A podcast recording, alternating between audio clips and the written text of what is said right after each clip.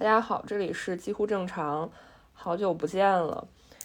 呃，这期我们就是一个闲聊节目，因为两位偶像的时差问题，因为我现在这儿是夏令时，另一位偶像是冬令时，我们从十个小时的时差突然变成了十二个小时，所以导致我的白天是他的晚上。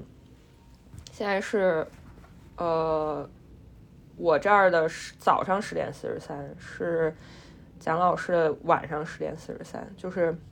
我们也很长时间没有。在一块儿这么聊天了，可能上一次这么聊天就是上次录播课的时候，因为时间实在是凑不上。上一次录播课还是就是，呃，我像刚刚到新西兰没有多久，现在已经干成了两份工作，成为了一个新西兰卷王。不是，然后，然后我呢，从这个法国的小城市搬到了巴黎，然后。在法国一年超过一年之后，我会觉得，呃，其实对这个国家有更深入的认识。然后巴黎其实和其他的法国的其他地方小城市差别还是挺大的。然后我也有一些新的感受，包括我现在也在做一份新的工作，它还不算是一份非常正经的工作，但是，但是它是一个你喜欢的事儿。嗯，对。对，并且是一个我觉得比较理想的事儿，所以，所以整体来说还是挺开心的，嗯，然后就是我们有一些新的观察和想法跟大家分享一下。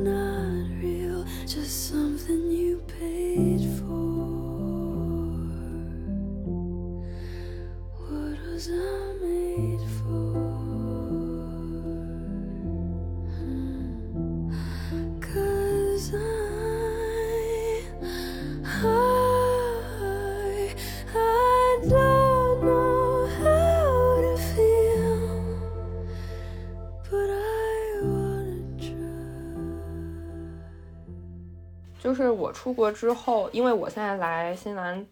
半年了，基本上是对，就就真的是快半年，还有三天就半年了。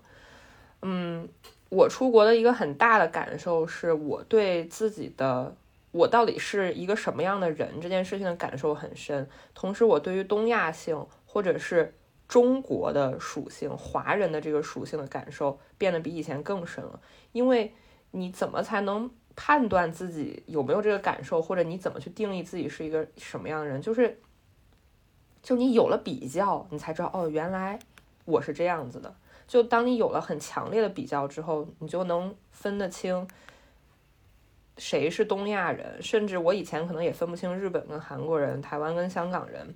呃马来人跟印尼人，就是我说的只仅仅是华人啊，这些地区的华人。但是我我现在就我可能看一眼，我从那个眼神里面我就知道，哦，原来这个人他就是这这一块的，包括华人跟华裔他们的，他们给我的感觉也是不一样的。华人和华裔这两个你是怎么区分的？嗯，就是我我自己的定义，我觉得华人是，你可能本身并不是在这个国家出生的，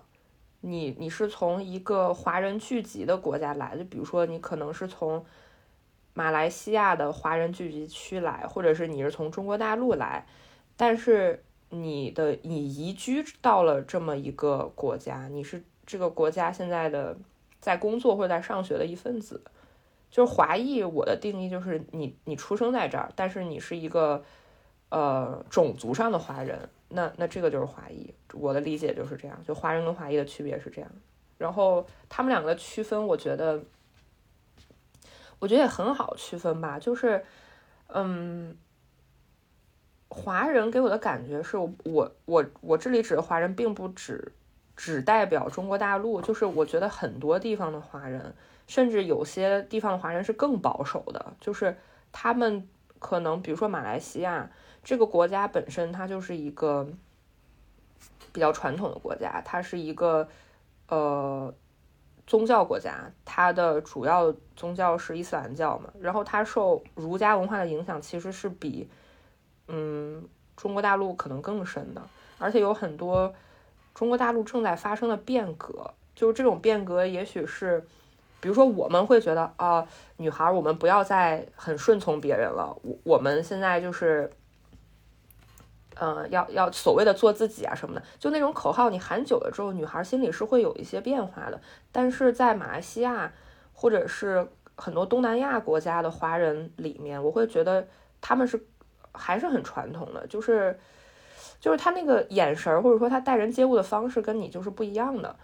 嗯，那那华裔来说，他们可能从小出生在另外一个国家，也许就像很多嗯电视剧啊里面讨论的那种，可能他们华裔家庭也是非常传统嘛，因为可能他们来这儿的时候，上一代可能是呃做餐饮业的，就比如说做餐馆啊，这样比较好留下来嘛。嗯。有的上一代可能是做一些比较传统大热的移民工作，比如说护士、护工，或者是嗯程序员、电工这种。就他们的父母的心态可能也是那种比较保守的，因为他们还是中国人嘛，上一代。然后这个小孩身上就会有一些矛盾性，可能他有中国人的部分，然后这个中国人的部分会让你觉得，哎，他有的时候在打太极，或者他有话不明说，但是他又有特别当地的部分，就是比如说他有的时候说话又会非常的直接，他会比华人更加懂得怎么去捍卫自己的权利，就是这这个这个感觉其实给我的感觉是很很有意思，就是我觉得华裔有些在这儿的华裔他确实还挺保守的。但是，呃，就是新一代的话，就比如说零零后啊那种，他们的自我意识和嗯身份认同都会更强，就是他会很早的就有自我意识。嗯，你刚才说你现在随一看就能看出来，就是他是什么地方来的，或者是都是不是东亚人，或者是哪个地方来的人？你有什么具体的？能说出来的，你怎么能感觉出来？他嗯，就是就是，我觉得东亚性，我的定义就是，呃，勤奋，永远在忍耐，以及爱跟人比。就是勤奋这个不用说了，就是东亚人就是很很做事效率很高。嗯，他不仅是中国人嘛，就比如说香港人啊，或者是嗯。日本、韩国人，他们其实就是做事效率还挺高的。就是，呃，在奥克兰比较好的这种就是 brunch 店，比较 fancy 这种 brunch 店，基本上都是韩国人开的。但是做 brunch 其实很辛苦嘛。嗯，你可能一大早，可能你可能八点才开门，但是你可能五点就得来上班去备餐啊什么的。然后有些店它是开到下午三点，但是也有的店它是开全天的。就是它整个，虽然你可能坐在那儿的感受是，哦，这个好好吃啊，我要享受这个美味。你作为一个客人，你是这么感觉。但是如果你去观察这些店里的店员，他们其实是非常高速的，而且就妆容还挺韩国的，就是，嗯，就是很勤劳。这个勤劳不是只有中国人会这样，就是整个亚洲、东亚他们都是这样的。就是它也是一种。对比嘛，你你对比了其他国家人，你说妈的这个人怎么这么懒？你就会发现哦，原来原来东亚速度真的很快。然后还有一点就是忍耐，这个事情我觉得就是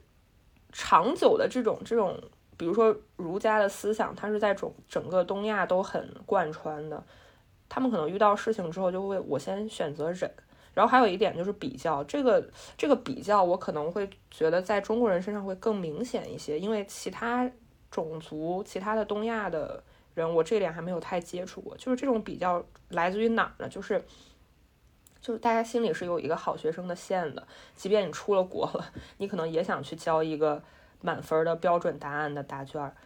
你会去比说，哦，这个人已经拿了身份了，那我还没拿到，我会着急。这个人拿了身份之后，他买了个房子，那我没拿到，我会着急。这个人不仅拿了身份买了房子，他还找了对象生了孩子，那我会着急。这个人不仅生了孩子，他小孩还上了一个很好的学校，他们家还有学区房，就你知道，就这种他在新西兰也是有学区房的，就是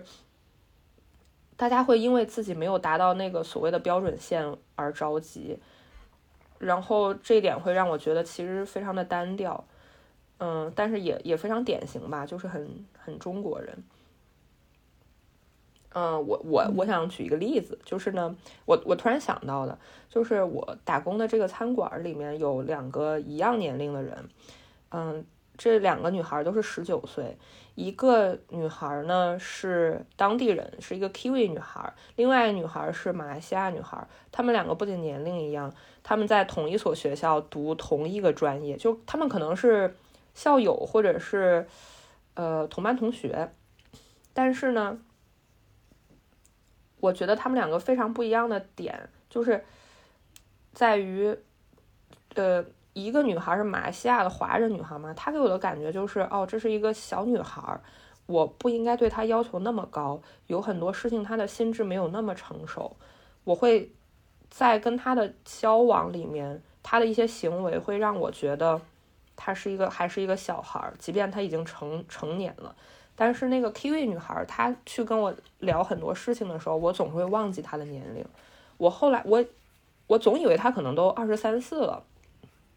但是有一天，他告诉我，他他也才十九，他也是刚刚大一，就是这两个人的心智的成熟程度以及他们面对问题的反应是很不一样的。那个 Kiwi 女孩她可能就会更直接，就是我今天我就是状态不太好，我上不了班儿，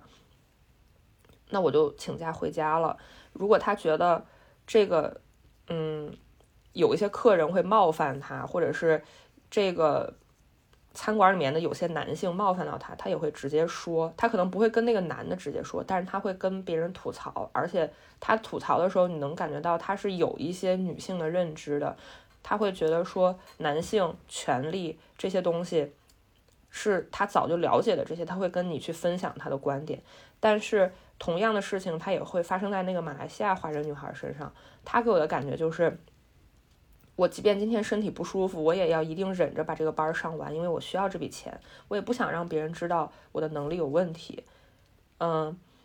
还有就是，如果他遇到了一些呃男性的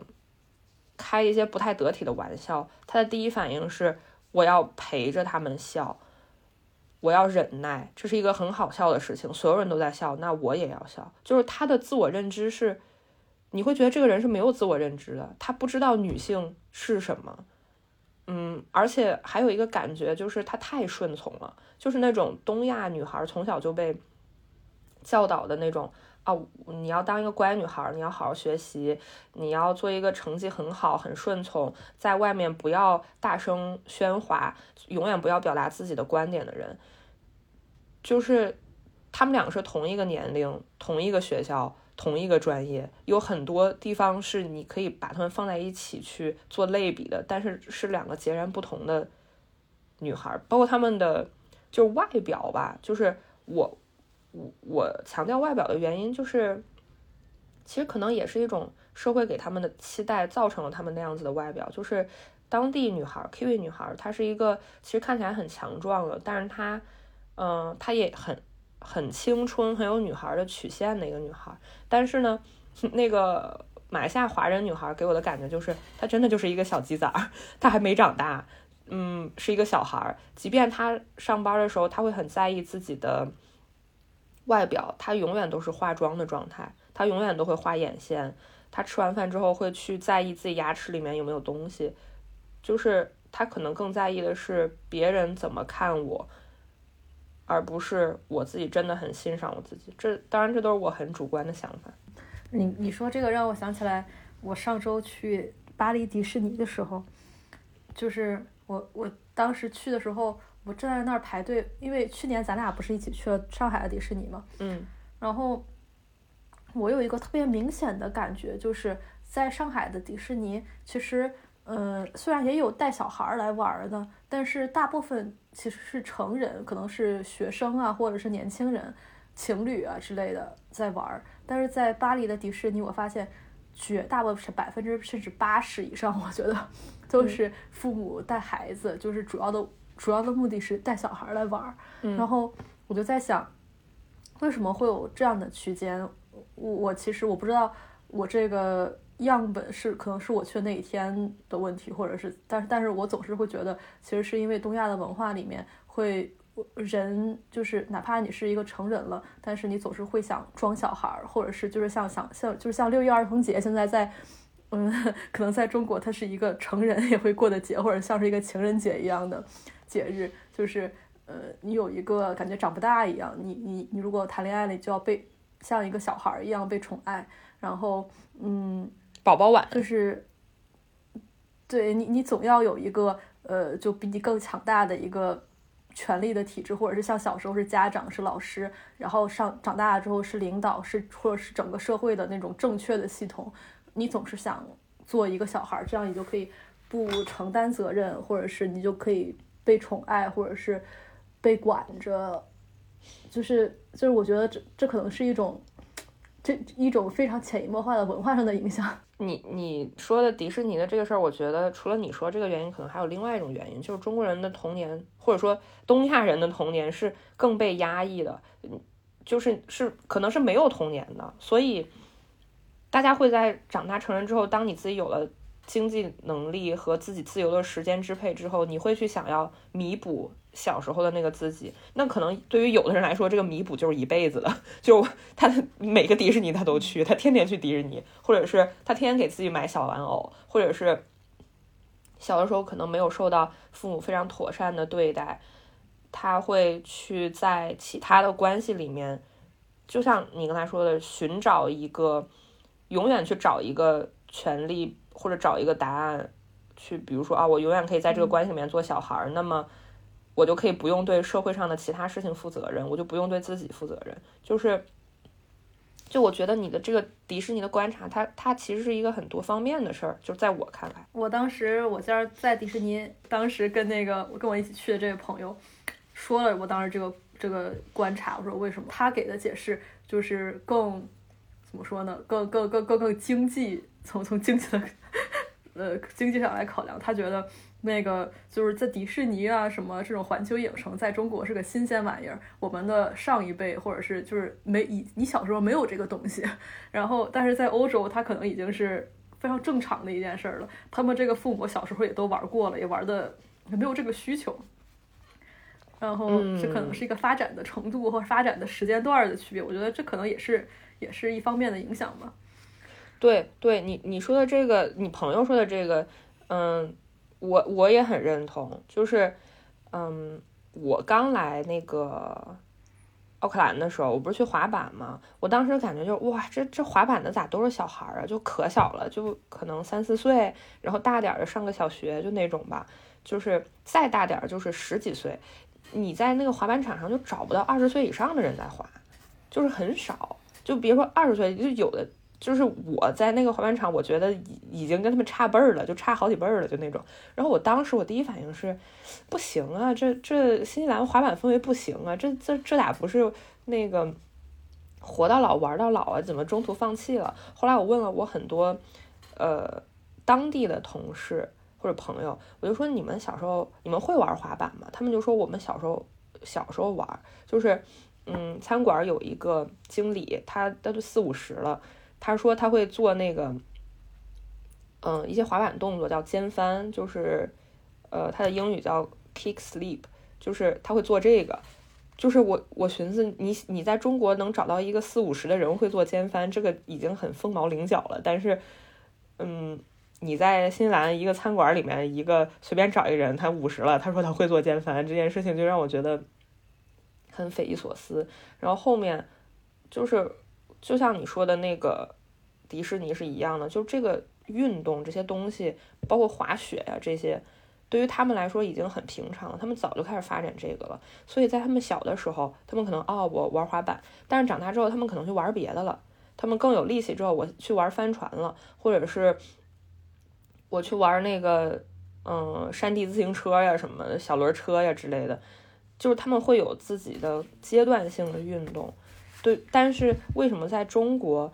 可能有的人三四十了还在玩滑板，或者三四十了才刚刚开始玩滑板，是因为他们小的时候没有这个东西。就一一方面是没有这个滑板的文化，在以前，包括滑雪也是，以前大家都滑不起雪，也没有那么多滑雪场，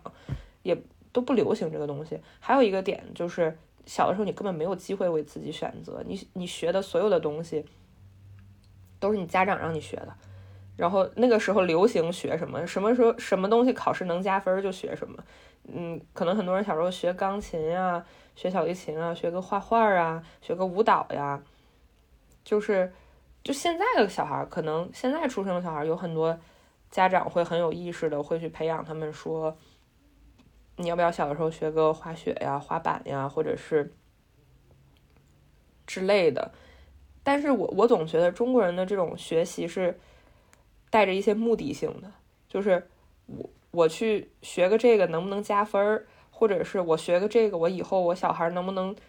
嗯跨越阶级进入到玩马术的那个上流社会，或者是嗯我学了这个之后。以后能不能走另外一条路，能够过上好的生活？就是学兴趣爱好，哪怕到今天，我们可能已经可以学那些，可以玩那些，嗯，不是不是为了加分的东西了。但是，但是它的目的好像还是一样的，就是家长希望通过你学这个，能够过上一一个他们认为的好的生活。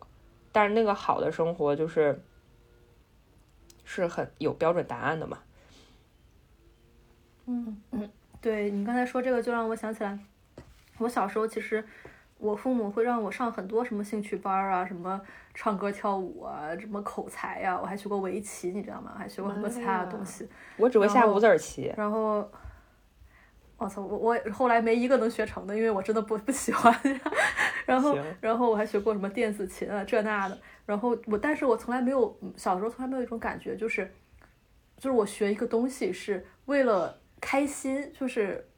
为了 for fun 的，你知道吗？就是我去玩这个东西，就是就是为了为了享受这个东西，为了为了开心，然后为了享乐，就是就感觉你去上一个什么班，你就要学好，你考到几级，你要怎么怎么样，好像是。我为了什么东西是我学什么东西，或者我做什么事儿是为了 for fun 的，是为了让我自己觉得快乐的，是是我在成年之后独立生活之后，然后给我自己的一种一种再教育吧。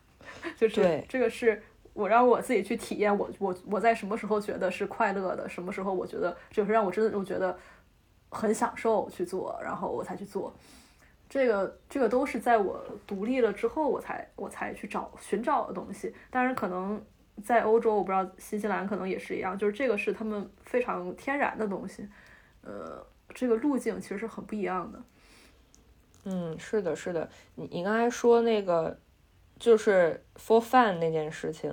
我我有一个感受，就我有一天我。我忘了，就是我自己去翻我的备忘录的时候，我有一天可能不知道因为啥事儿，我在备忘录里面写，呃，make some fun，但是呢，我已经我现在已经忘了，但是我我还记得我写了这句话，但是我已经忘了这个背景了。就是我觉得你找点乐子这件事儿对于中国人很难，就中国人好像是不懂享受的，或者说东亚人吧，大家是不懂享受的，就是他也不是，也不是说我真的就不不知道什么东西我能享受，是。大家会觉得我现在不配享受，就是我有一个呃，因为我现在的工作是 bartender，我有一个 bartender 同事，他是一个十九岁的哥，嗯，有一天呢，在 bartender 我们有一个群嘛，那个群里可能今天的 bartender 他去问昨天谁做的这个 bar 的 closing，你没有把这个东西给。等会儿，我不想放羊皮。我现在我要想一下这些东西的中文怎么说，就是你这这个昨天谁关的门儿？对，这个这个谁关的门儿？他你你的这个关门的一些准备工作没做好，就是你让今天的开门的这个人造成了一些嗯一些额外的工作，就比如说你你需要把那个呃酒啊全都给他。缺的酒你给它摆好，然后不够的你给它加点儿，你给它加满。嗯，哎呀，我操，这不放羊屁说话好难啊！这些词儿到底中文是什么？然后，然后他就在这个群里发了一大堆图，嗯，就是有点质问那个意思吧。呃，因为我们这个一共有三个调酒的人，哎呀，不放羊屁说话真的好难啊！就是一共有三个调酒的人，那昨天我知道是谁上的班儿，就是那个十九的哥上的班儿。反正不是我，所以我在群里也没说话。但是呢，我正在跟十九的那个哥聊天儿，他回我的消息，但是他不回群里的消息。我就问他，我说你你为什么不在群里回消息？因为我知道昨天是他关的门儿。就如果是我的话，我可能第一反应我会去解释一下，嗯，就是你是是我干的，我会跟你说，比如说。我我确实没做好了，我会跟你说啊，不好意思，我下回注意。但是不是我的，你也别往我头上栽。我可能第一反应是这个，但是呢，那十九的哥说，十九哥说啊，今天我又不上班，我我不想在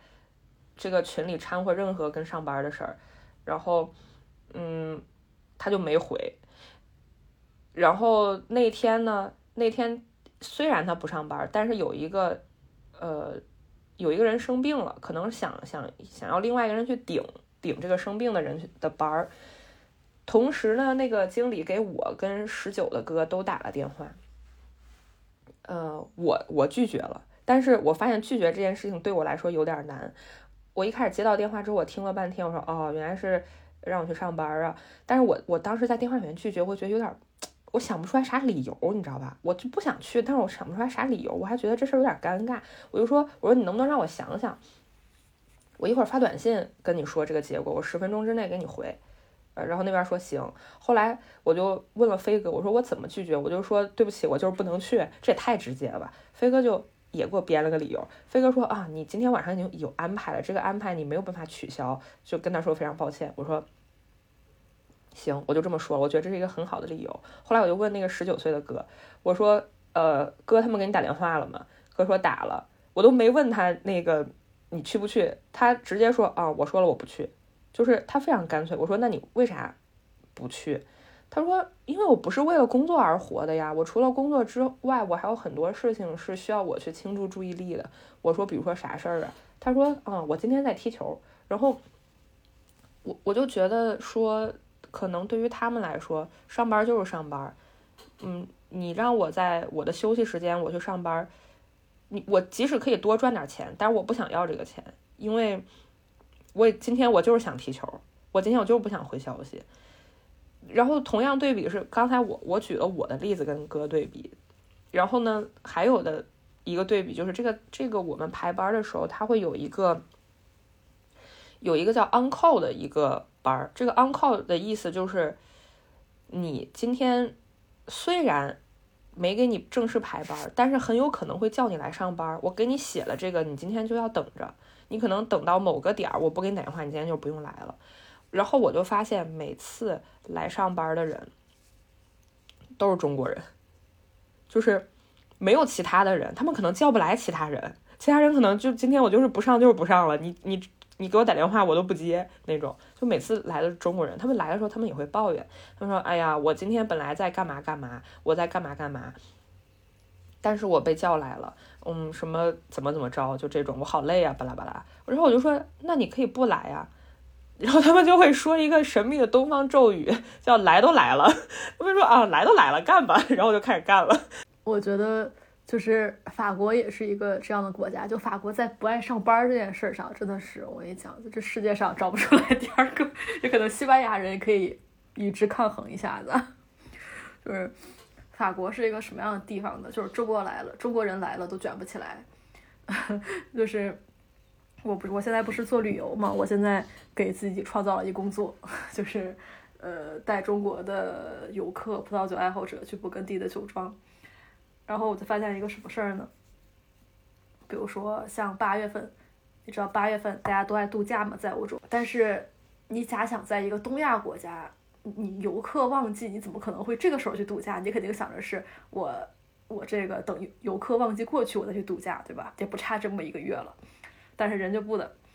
就是八月份啊，餐馆不开门，给人发邮件，人说哦，我们这一个月都不上班，动不动啊，你你什么文件或者你办一个什么政府相关的事宜处理处理的没有什么进度了，你发邮件过去问你什么情况，处理你这个文件的这个人吧去度假了，就是法国人在不爱上班这件事上真的是登峰造极。我觉得除了中国以外，好像其他地方对于上班这件事情都不是很。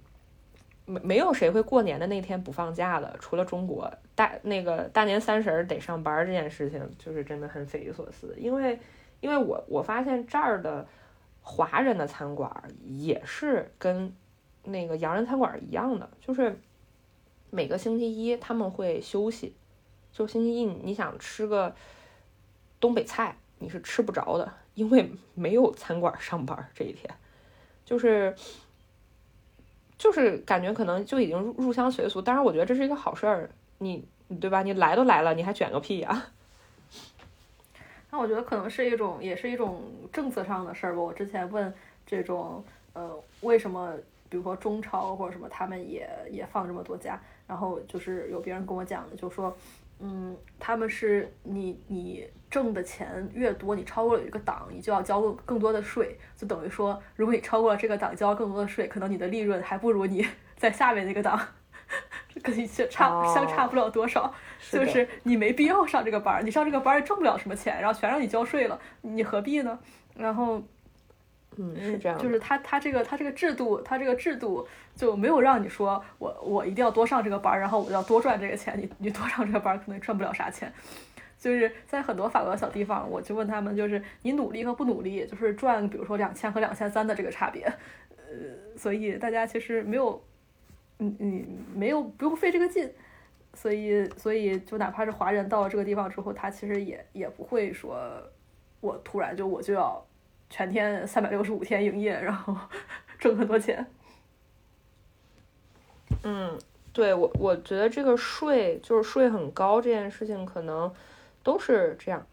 说，都是这样好像不太合适。就是我我仅说我了解到的吧，就是新西兰也是这样。嗯，如果你超过了一个数，你会交更多的税。然后呢，如果你打两份工或者三份工，你也会交更多的税。他那个税甚至都不是那种。你到那个数才交，你只要打了两份工，你的这个税的交税的这个模式，它立马就会变，它会变成另外一种模式，就是你的税号的那个税号上有一个有一个字母，那字母就会变。如果你你不报，或者说你的雇主，你的第二雇主不报这个，那相当于你们都在偷税漏税，就是他们查这个查的很严，就是他其实他的本意就是不鼓励你去。那么卷，不鼓励你打好几个工，他就是鼓励你上点班挣点钱拉倒了，咱也别想那么多了。但是呢，这件事情，嗯，当然也很讽刺啊，也就是咱也不能说外国的月亮就那么圆，咱只能说外国的月亮比较健全。嗯，但是也会有一些漏洞，不有一些漏洞。就比如说，就世界上所有的地方哪儿的地哪儿都是这样。就是比如说富人，他们有很多的办法去合理避税。嗯，他们根本可能就他们也会在这个税也会限制他们，就法律是管所有人的，但是他们总有更多的办法去避税。只有没有渠道的人，穷人，他们会去通过我我打 N 个工，我打八个工，我去。赚钱，但是可能就像你说，他打了八个工，跟他打一个工，最后差不了多少钱，因为他的税很高很高。嗯，我觉得法国其实不是法国，现在是政府挺急的，政府想让人民多创造一些价值，多劳动一下子。但是呢，人民真的不爱了，就是就是你知道，就是今年三月份大概年初吧，在法国发就是有一两个月的非常大全全国规模的大的游行，是因为推迟退休的年龄嘛。嗯，然后。然后，但是，但是，虽然他们推迟退休的年龄，这想，但想早点休息，这很正常。但是，其实你从欧洲把欧洲当成一个整体来看，法国作为一个比较发达的国家，然后它在这个退休年龄已经是在欧洲里面非常非常早的了。就是，就是现在就是法国的可能政府认为他们现在的创造价值支撑不起来它这个福利体系，但是呢。这个文化上来说，人真的是不爱上班，就是不爱工作，就是觉得他们就是觉得我们我们就是应该有这些福利，我们就是应该享受这些东西。然后，所以现在呃，就是马克龙这个政府出台出台的很多规定，很多，然后就是他们法国人反应很大嘛，就就是就是，但是这这是也有好事儿，就是嗯。人会变得非常懒，就是我会觉得人就是应该休息的。我现在我客户就说周日找我说，哦，因为今天是周日，我和朋友在外面，我可能明天才会给你发这种行程和具体的介绍。然后，然后，呃，或者是就是就是一方面他你也会觉得很舒服，但是但是另外一方面可能这个他这个社会本身是有很多问题的，现在也会面临了很多问题，包括移民啊和和很多这种安全上的问题。但是这就说到另外一个好处，就是我作为一个外国人，他我不太关心这个问题。这这个这个也是，嗯，我那时候我我我前我前一阵儿不是我跟你讲，我和我在上海这个英国朋友有聊天嘛，嗯，就是等会儿咱已经咱已经进入到下一趴了吗？没有，我觉得咱上一趴已经说挺多了，咱要不先进入下一趴了？哦，你先等我两秒钟，我想一下你刚才说的那个事儿。嗯，你说的是法国不上班的这事儿。哦，我我补充最后一句，我们可以进入下一盘。就你刚说那个法国人不爱上班这个事儿，我觉得可能跟法国不是一个移民国家是有一点关系的，就是它的那个文化的整体性会更高。但是如果你在一个移民国家，就比如说新西兰这种，澳洲跟加拿大，我不知道啊。咱咱也没在那儿待过太久，咱没待过就就是新西兰给我的感觉是，它有它不卷的地方，比如说它会法律规定三十个小时，它已经是个全职工作了，然后你也可以每天在家上班啊什么的。但是它是一个移民国家，你有很多呃其他种族、其他文化背景的人来，它本来就会让这个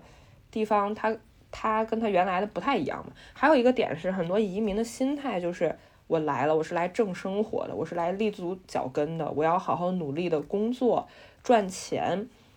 我的薪资到了中位数，我才能去入籍，我才有更好的生活。所以，所以你想在这儿躺着也是没问题的，但是你也能在这儿看到特别努力的人，这是我对新西兰的一个感觉。好的，你继续，你说到英国朋友了，不是，嗯。我想跟着你刚才说的这个哈，我有一些想法，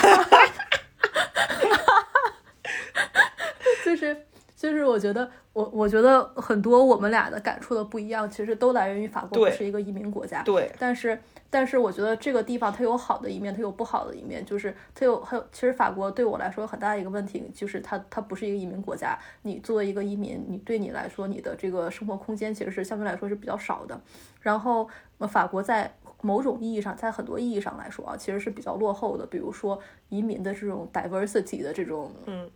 这方面，我我我经常我说和美国朋友会聊这个问题，他们会觉得法国在这方面真的太落后了。比如说我之前观察，呃，我在巴黎可能会好一些，巴黎有可能有各个国家每每周都有不同种族的这个游行。但是比如说在小地方，在以前我住的这个城市叫地荣嘛，然后它呢。那个时候，法国大罢工就是因为推迟退休年龄的这个时候，我就经常会围观他们的罢工。然后我就发现，其实，在地荣我知道的，其实有很多的黑人的群体，或者是阿拉伯人的移民的这种群体。但是在这个在这个罢工的游行里面，没有看到过任何黑人或者阿拉伯人的身影。呃。就是他们的生活是完全是隔离的，就比如说黑人从事的工作可能是，呃，在一个酒吧门口就是看门的，或者是送外卖的，或者做这种职业的。然后阿拉伯人可能是，嗯，不一样。但是就是就是他们中间是在在地荣这样的小城市，地荣是一个非常传统、非常古老，在法国是一个非常富裕的一个地方，就是它是一个非常保守的一个地方，它是完全是泾渭分明的，它是中间是不交融的。就是，然后我我的美国朋友，当然美国朋友就会跟我讲说啊，他就很很有感触，他会认为，就比如说像很多非常有成就的黑人，比如说足球运动员，法国的足呃法国的足球运动员，就是法国的国家队，大部分都是黑人，都是其实都是移民，然后他们成为了这种。这种就是非常厉害的人之后才会成为一种荣誉法国人，但是还是有人觉得他们不是法国人，就是就是因为法国人就是法国人，你知道吗？然后就是比如说，比如说你看到一个外国人或者是一个亚洲人的脸，一个黑人的脸，你就有，比如你不会认为，就比如在美国，它是个移民国家，它有这种种族根源，它它这种文化根源，他不会问你说你是你是是不是美国人，或者你你你你，呃，如果如果一个人说，比如说我是美国人，他不会问你，那你。呃，Where do you really come from？就这是一个感觉非常 racist 的一个问题。天呐，就是因为美国人可以是任何人。哦，是的，你你你你刚才问的这个问题，我真的听听到人真实的问过，就在上个星期。就是我我我想讲一个很有意思的事儿，就是嗯，我觉得我们两个就是。听众不知道，但是我跟蒋老师，我们两个有时候会讨论，就是对法国或者对新西兰的印象。就是我觉得这两个国家，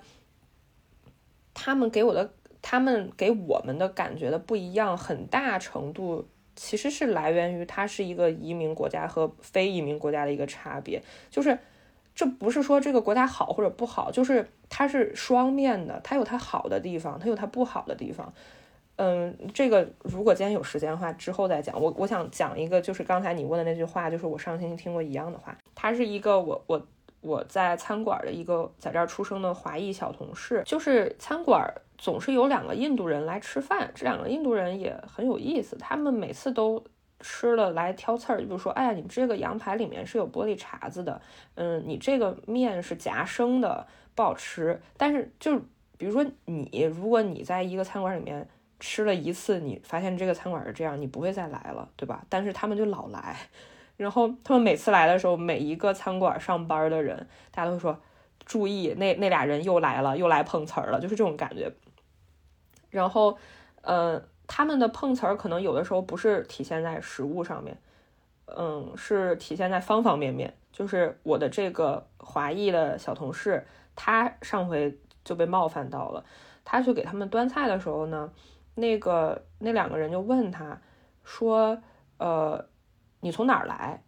然后我这个同事说，我就是在新西兰出生长大的。然后他们就说，他们就问了那句话，Where are you really from？就是我我这个同事就觉得非常的被冒犯，因为这个问题对于一个呃移民移民二代或者说是。对于一个国家的少数族裔来说，他就是很难回答。我其实问过很多我的，比如说我我有一些同事，他是他们都是在新西兰出生长大，但是他们来自不同的国家，他们的父辈，比如说有的来自中国，有的是什么津巴布韦的，有的是英国的。然后来了之后，我问过他们一个问题，就是你认为自己是 Kiwi 吗？有的人会说啊，我在这儿出生长大的，那我就是 Kiwi。他们的身份认同没有那么复杂，但是有的人他们身份认同是很复杂的，他们也一度因为这件事情困惑过，就是说，那我我的皮肤是黄色的，嗯，那我这辈子都永远不可能成为一个很正宗的新西兰人，我总是会被问这个问题，甚至我小的时候也会很困惑，比如说我的同学会说，哦，回你们中国去，但是我回到中国，他们又觉得我是一个外国人。就是他自己会小的时候会非常困惑，到底是属于哪儿？那长大之后，可能有人会觉得，哎，我觉得这种双面性也蛮好的。我又是一个新西兰人，但是我又是一个呃种族上的华人。我觉得对于我来说，我的种族或者我的国籍是哪儿无所谓。但是呢，当这个问题会真真的被摆在台面上，有一个人这么问你的时候，他就是假设你不是一个很正宗的新西兰本地人，那他们的。假设里面，他们预设的就是，如果你是一个新西兰人，你起码是一个白皮肤的人，你的眼眼睛的颜色不应该是黑色或者棕色的，嗯，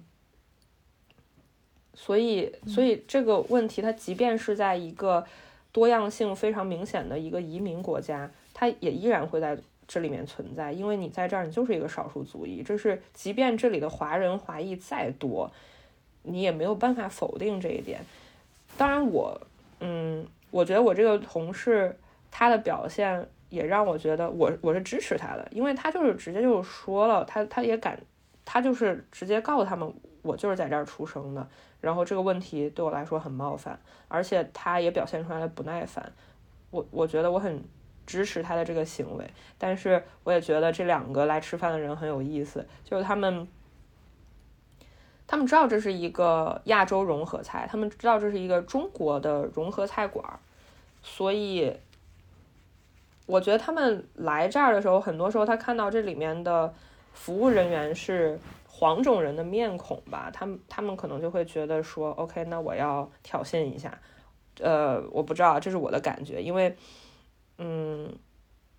因为他不会去问一个白人这个问题，他不会问一个肤色是白人，然后眼睛是浅色的人这么一个问题，我就觉得挺有意思的。就是我觉得我的这个工作，这个餐馆的工作，它有意思的点在于，当你作为一个观察者的时候，你能观察到很多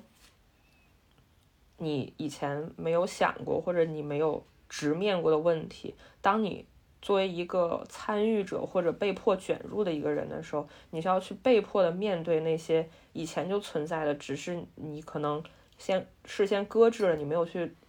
好好处理的问题。嗯，就是对我来说，这个工作它像是一个我我我真正的再一次进入社会那种感觉，因为我以前所有的工作。他们也会筛选，但是他们的筛选条件其实非常真空的。比如说，他们会筛选你的学历，筛选你的薪资，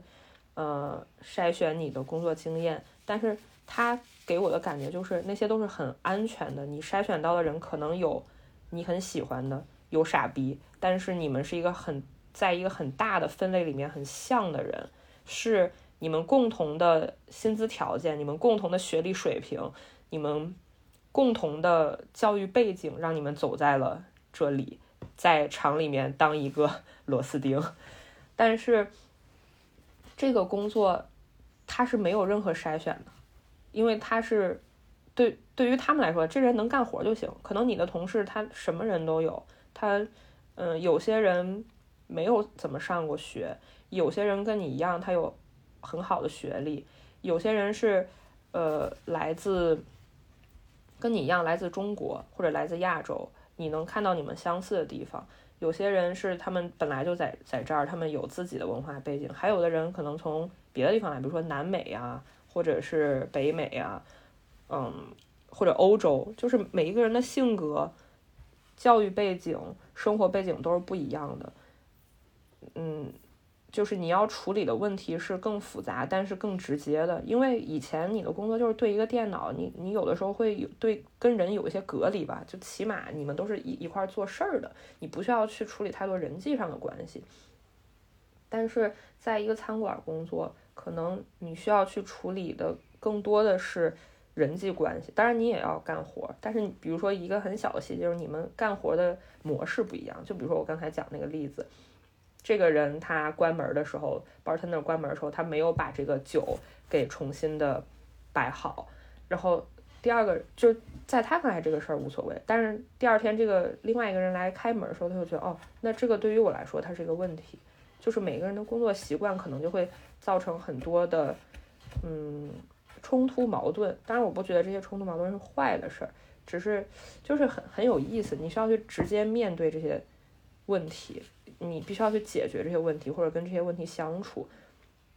就是在我之前所有的工作里面，这些都都都存在，但是不会放大。就我还是觉得这是一次，呃，我重新进入社会的过程。我来了之后，其实有一个，呃有，一个感觉，就是在在之前在中国的时候，你不会觉得我是一个亚洲人，我是一个中国人，就有一些人会有一些好奇，或者有一些冒犯的地方，或者有一些你觉得合时宜或者不合时宜的一些对中国人的一些刻板印象，assumption，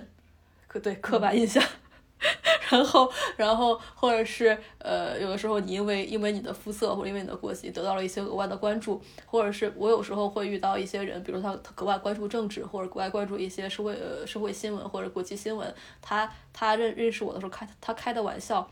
会把我就是指代我的国家，但是我不是我的国家，我和我和我的国家是两回事儿，就是嗯，就是就是这个东西会不断在你身上放大。就是你不再是单独的一个人了，你成为了一个是的一个国家或者一个文化，或者是就是这个东西会让你觉得非常非常明显。对我我我就想起来，就是前一阵儿我和我在上海的一个英国朋友的一个聊天儿，他挺有意思的。他之前在上海生活了大概五六年六七年吧，不知道忘了。然后啊，他他老婆是中国人，然后呢，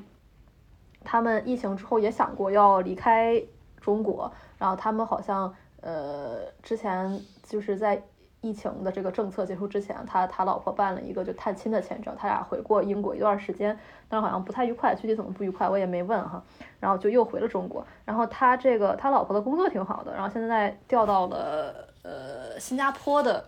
公司，然后他就跟着去了。然后他在新加坡待了一段时间，觉得不是很愉快，他不太喜欢新加坡。问为什么不喜欢？他觉得新加坡太金融中心了嘛，可能觉得没什么文化，也没有什么历史。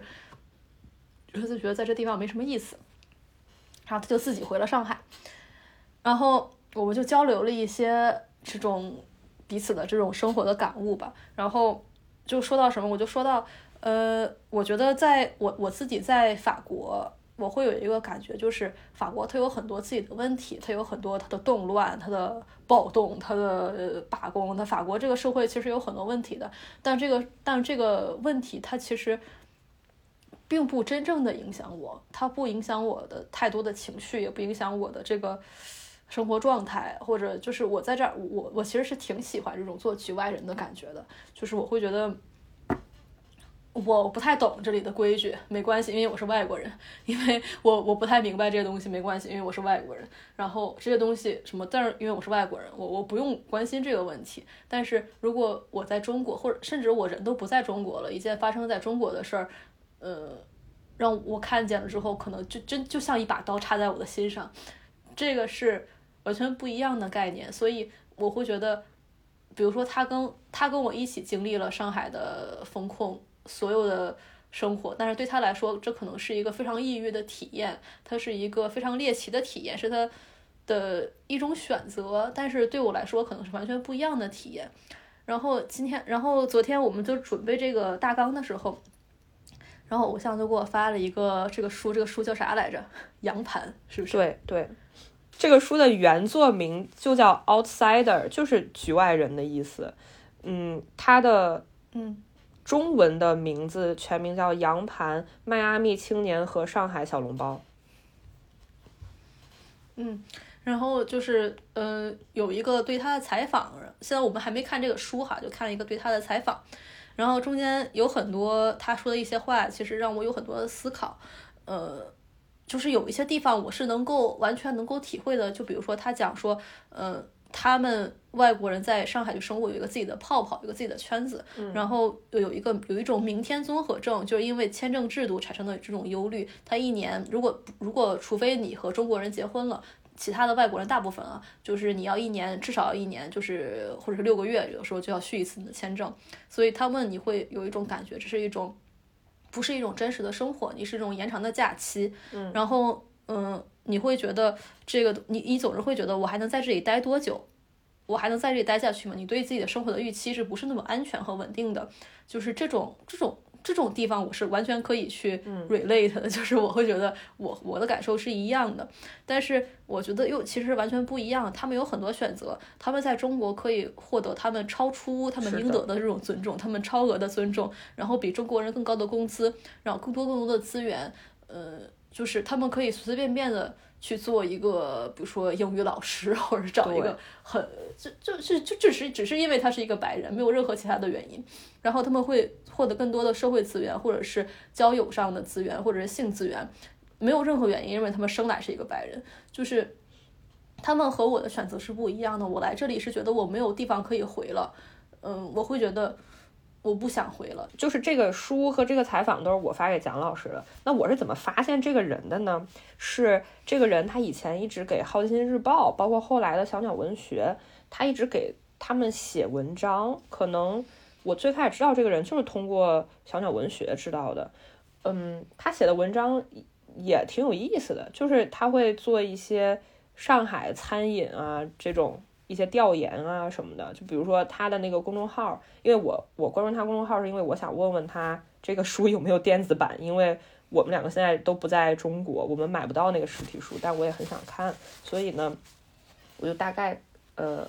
浏览了一下他的公众号，他也会做一些，他因为他很喜欢面食，他就想跟大家征集说，哎，那个你的家乡谁，或者说你的呃亲戚，比如说你的奶奶呀、妈妈呀什么啊？为什么我假设他们都是女的呢？算了，他可能原来就这么问的，不重要。就是嗯，谁做面试做的比较好，我想去做采访。就是他整个这些选题是很有意思的，嗯。而且，但是，但是我我想说的是什么？就是他是一个美国人，他在上海生活了很多年，他可以获得这样的资源。比如说，他在一个五星级酒店里面当总厨，他可以给呃中国很好的媒体或者杂志去写文章，甚至他后面他有自己的一个其他的业务，就是他会做一些餐饮餐饮咨询，因为上海是一个更。相比北京，它是一个更洋的城市嘛，它有很多外国人在这儿，可能有的餐馆它就是开给外国人的，或者是外国人他想来中国本土开一些中国人也能吃的西餐，那他们会有一些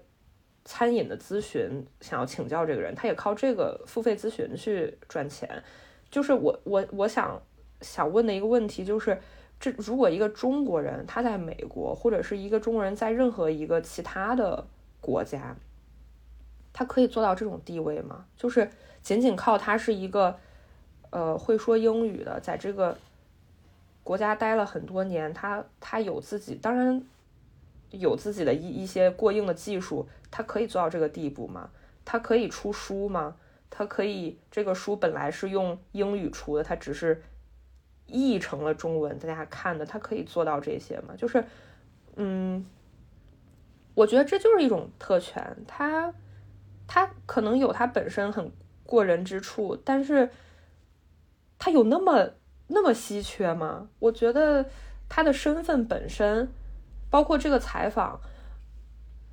有很大的篇幅在谈他的身份。就比如说他的祖父以前是嗯中文说的贼溜，在那个北京弄了一教堂。他妈妈来了北京之后，还会用中文去数数，就是。我觉得这这些点都让我觉得很搞笑的一个点是，你现在让一个中国人用那个英语数一到十，你问问哪个中国人不会吧？就就可能四五十的人他都能给你磕磕绊绊数一下子。就是在中国，你会说英语这件事情是一个非常非常平平无奇的事儿，因为大家从小都学。但是一个外国人他会说中文这件事情。或者说他对中国的了解稍微那么深一点，他不在自己的圈子里面，他他接触到了一些华人，跟他们打起了交道，你会觉得这是一个很稀缺的事情。我觉得凭什么呢？对，关于白男特权这个事儿，其实我我我最近有一些新的这个感悟，因为我以前其实没有太接触过，呃，那种在中国有很比较多的中国经验的白男，但是现在我有一些接触，我认识了一些人。然后我觉得一个非常奇妙的一些点啊，就比如说我之前认识一个，呃，会讲中文的，中文还挺好的，在上海大概生活了十来年的一个法国人，嗯，然后，呃，他呢，就是给我一个感觉，就是你你好好一个法国人，怎么在中国来了中国之后，你好学会了中文，你好的不学，怎么老往下兼容呢？嗯，就是怎么回事呢？就是。呃，一个是他最开始的时候就很爱跟我讲，他那个时候巴黎时装周嘛，他有说他他在帮巴黎的什么中国朋友办什么时装的什么，就是这种时尚界的什么活动，然后就觉得很多有名的人啊，他可能觉得说这种东西可以打动我，就让我觉得很厉害吧。然后后来就是聊天之后，他说。就是瞎聊不了他之前在上海的生活啊，或者之类的，然后就说到了，呃，说到了什么？说到上海就是中国的饭局。我说中国的饭局我特别讨厌，因为呃，就就是这就是一个权力的一个一个游戏，它是一个 power play。然后我会觉得，呃，在这个地方它其实没有真正的意义，它的意义就是压迫下面的人，让你觉得自己自己感觉更好。这个尤其是对于女性来说，对于年轻女性来说，这是一个非常残酷的一个局面。嗯，然后。我就大概分享了这样一个观点，然后他就觉得他参加，他就跟我讲，他参加过很多这样的饭局，因为他作为一个外国人，而且他之前是在一个法国公司工作，然后虽然他的最开始去的时候职位不高，但是由于他是总部来的人，所以别人都对他有格外的尊重。然后，呃，他后来又学会了中文，他也很努力，确实也学了好几年哈，也也中文确实很好。然后，嗯，他又读了很多中国的历史啊，就是不仅是会中文，而且对中国的整个文化和历史都有一些了解嘛。然后他就说我他之前在在中国的时候参加过挺多这种中式的饭局的，然后这种老板那些领导都对他特别尊重，因为他们没有见过一个老外这么懂中国文化，然后会讲中文说的这么好，然后对他特别好。然后我就说，嗯。呃，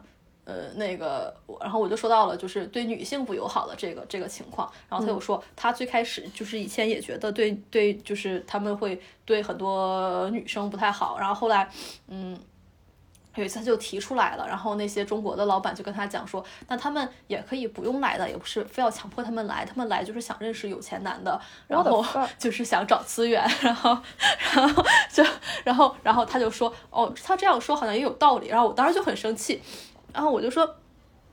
这根本不是一种自由选择。就比如说，你是这个公司的实习生，你的大老板叫你去参加一个饭局或者什么，就是这不是一种真正的自由选择。你你不要觉得这是好像是我们关我们的地位是平等的，我只是自由选择不去。在中国这个社会里面，它不是一个自由选择的。他如果一个法国，他在一个法国的饭局，他听到这个话，他可能会觉得哦，这是不公平的。但是他去了中国，他听到这个话，他哎觉得有道理，就是。就是你说它它是在向下兼容的，你明明是一个可能你的思想意识从更更更革命的地方来，更自由的地方来，但是你你来到了这儿之后，你享受了这个特权之后，你也会认同这这个文化里面它不好的一个部分，你会理所应当的接受它，仅仅是因为你在这个里面你尝到了甜头，你要去内化它所有的逻辑，你你去觉得 OK，这一切都是合理的，这就是他们中国。对，就是我想起来之前有一次。在挨骂那个时候，他他就有一个荷兰的朋友，这个朋友也是中文特别好，他以前在北京生活过很多年，然后他也就中国通这种嘛。然后我本来还没发现，后来他就跟我讲一个事儿，就是他他有一个中国的前女友，然后他对这个前女友一直念念不忘。然后呃，然后他其实表示过那种，在中国他也三十多岁了，他应该有很多压力了，他说不定会回头会跟我在一起，这种就是。就就就是，我觉得他们会占这个这个东西的便宜，你知道吗？嗯嗯嗯，就是嗯，就是他们不可能用这一套在荷兰女人或者是一个欧洲女性、法国女性身上，他们在这样一个 setting 上，他们会自然的跳转到另外一个一个一个这个这个这个这个 context，就是是的，就这个语境。但是但是他们在一个中国的语境下，他们会。受了占了这个便宜，他们就会想一直占这个，他们还会学着去怎么去占这个便宜。说到说到占便宜这个事儿，嗯，我想分享，其实我我我我这事儿我太能说了，就是就是我我我说的占便宜，并不是指我真的去你肢体上、物理上去开油了那种占便宜，就是像你说的这种精神上、语言上或者行为上，他就是利用你的这个文化，利用你的刻板印象，这个在餐馆。的很多工作上面会非常非常的明显，就是嗯，为什么我刚才说餐馆是你需要去直面这些问题、这些矛盾、这些人，是一次重新的进入社会。当然，从客观的好的角度来说，它是这样的；从一个不好的角度来说，就是餐馆是一个等级特别明显、大家都会非常势利的一个地方。嗯。它最明显的等级就是，餐馆话语权最大的是厨师。嗯，厨师的权利有的时候他们的话语权是比餐馆的经理还要大的，因为这个菜能不能做，能做成什么样，给不给客人，什么时候给客人，是厨师定的。你经理是没有办法说哦。厨子，你现在给我做这个，就是每一个人对厨师都会非常的尊敬，这导致了他们本身就知道自己理性。那讲到这儿，我要讲一个我自己的事儿，就是上个星期，我跟餐馆的老板，也是餐馆的总厨，厨子的头儿吵了一架。吵架的原因是我在做我的工作，但是我的工作是需要跟这个老板、这个厨子我俩配合的，他呢。用他的方式去告诉我，就是他觉得我的这个做法是有问题的，我的工作不应该这么做，会让客人觉得，嗯，非常的烦躁。但实际上并没有客人这么说过，他只是在用一种很爹的权力的逻辑在指责我罢了。后来我就说，要不这样，如果你觉得我这工作做的不行，要不你来做。他就非常傲慢，他说啊，那这是你的工作呀。我说那既然是我的工作。那咱能不能别逼一逼？当然，我这句话没跟他说啊，我在心里说的。当时，我我就不吭声了，我就沉默了，因为我觉得我现在的事儿就是把我的工作做好，但是我不需要接你任何茬儿，因为我觉得你的要求是很无理的。后来呢，他做了一件让我觉得特别 racist 的一一个一个举动，他把经理叫来了，嗯，在叫经理的同时，他一直在跟跟我强调啊，你能明白我说什么意思吗？就是他的那个这句话的意思是你是不是听不懂英语？他在利用他英语是他第一语言的这个特权，他假设你是一个完全听不懂英语、没有办法沟通的一个傻逼，然后他把经理叫来了之后，他又添油加醋说了一番，把这个事实很歪曲，嗯，很夸张。然后他说：“哎，你跟他说吧，他完全听不懂我说话，我也不知道怎么跟他交流，就那种。”然后这个时候我就觉得，就。如果我这个时候还还是沉默的话，那当然也不符合我的性格。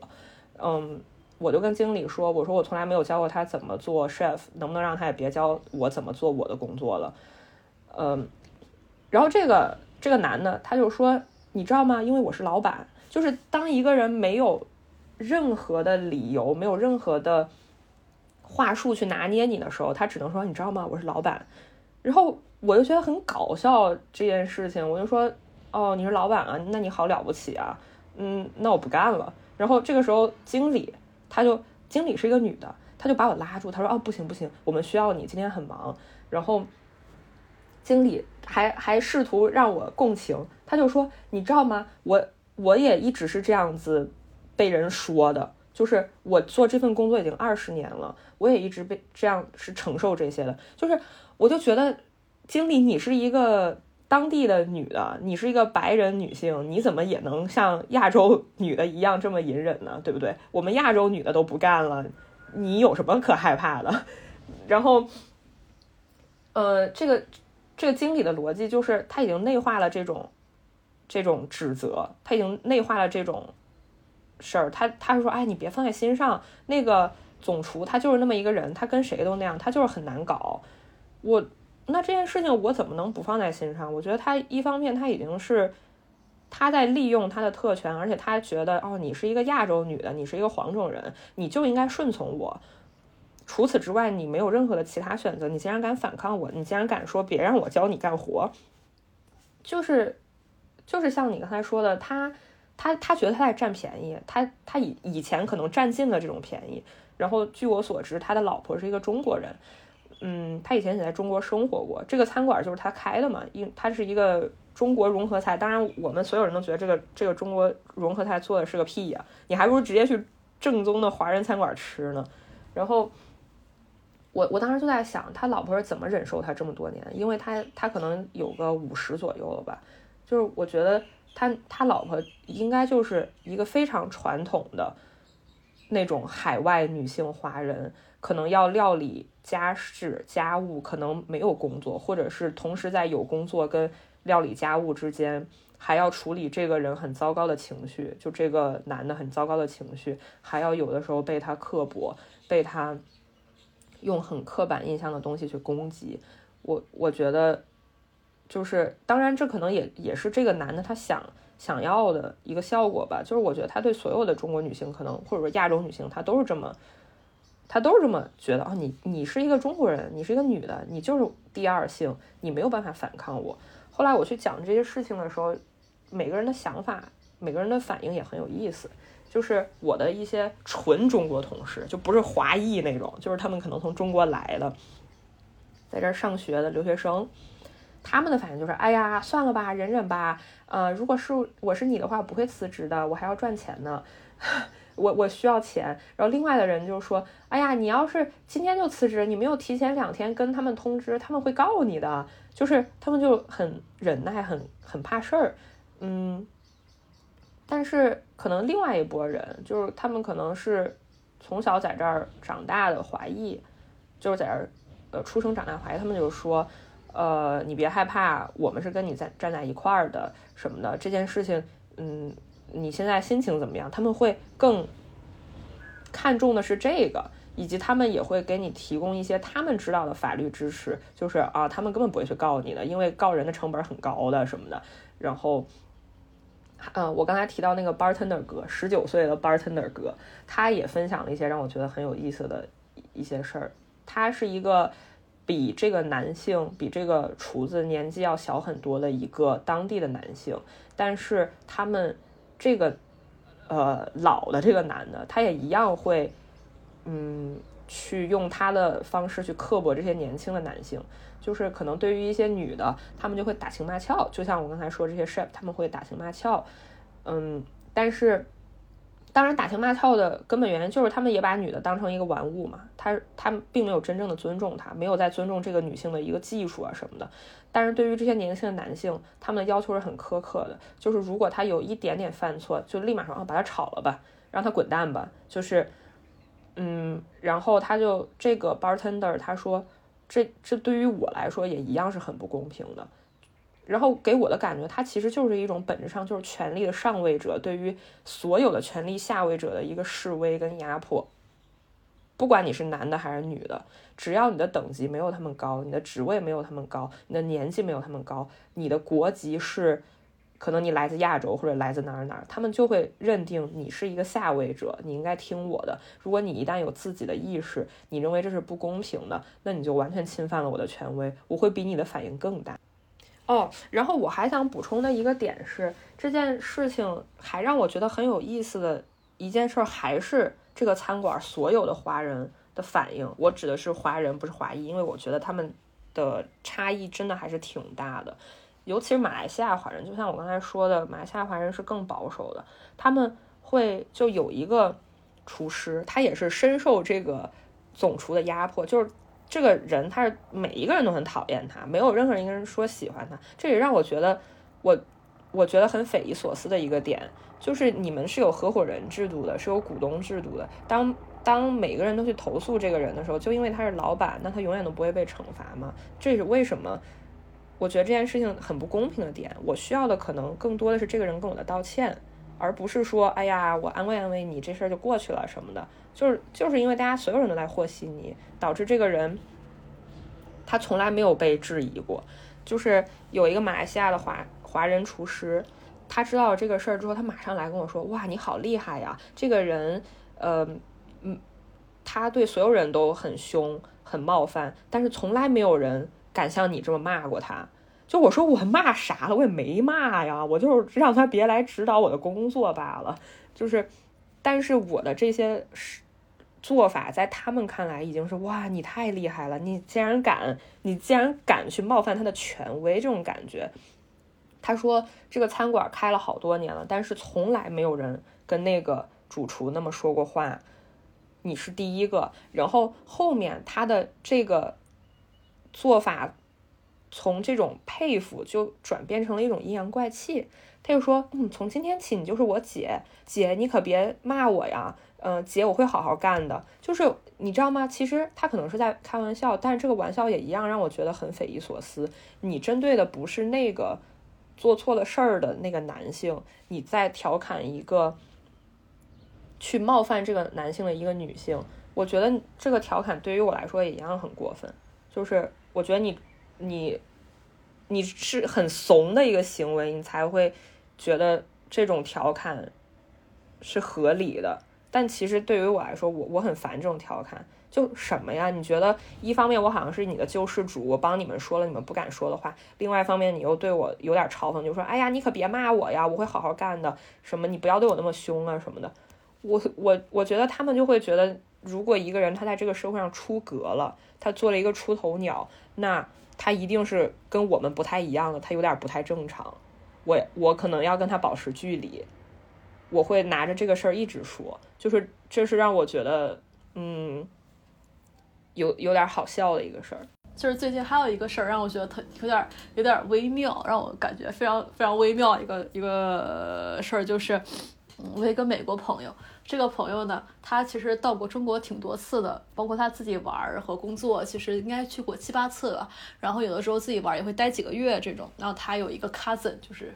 就不知道他是哪方面的表兄弟啊，反正就是也只是之前是在中国生活的。然后他对中国可以说是有一些了解，但又可以说这个了解真是实在是太皮毛，就是太游客了。有时候让他的一些观察、一些一些观点让我觉得非常非常有趣，然后有的时候又觉得嗯很难以言喻，所以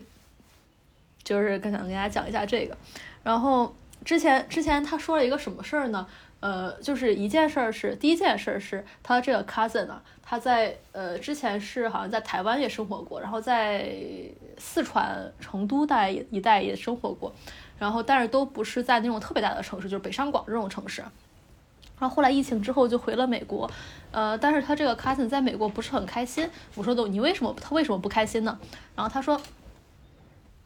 因为这个人呢，他在美国社会里，他就是其实是一个失败者。然后他是一个在美国，他会呃被他的就是别人是怎么样去看待他的，怎么别人怎么样去评判他呢？是依靠他的学历、他的收入标准、他的就是各种工作呀什么的。其实没有人会多看他一眼。他在每一个美国社会是一个很失败的一个人，但他在中国。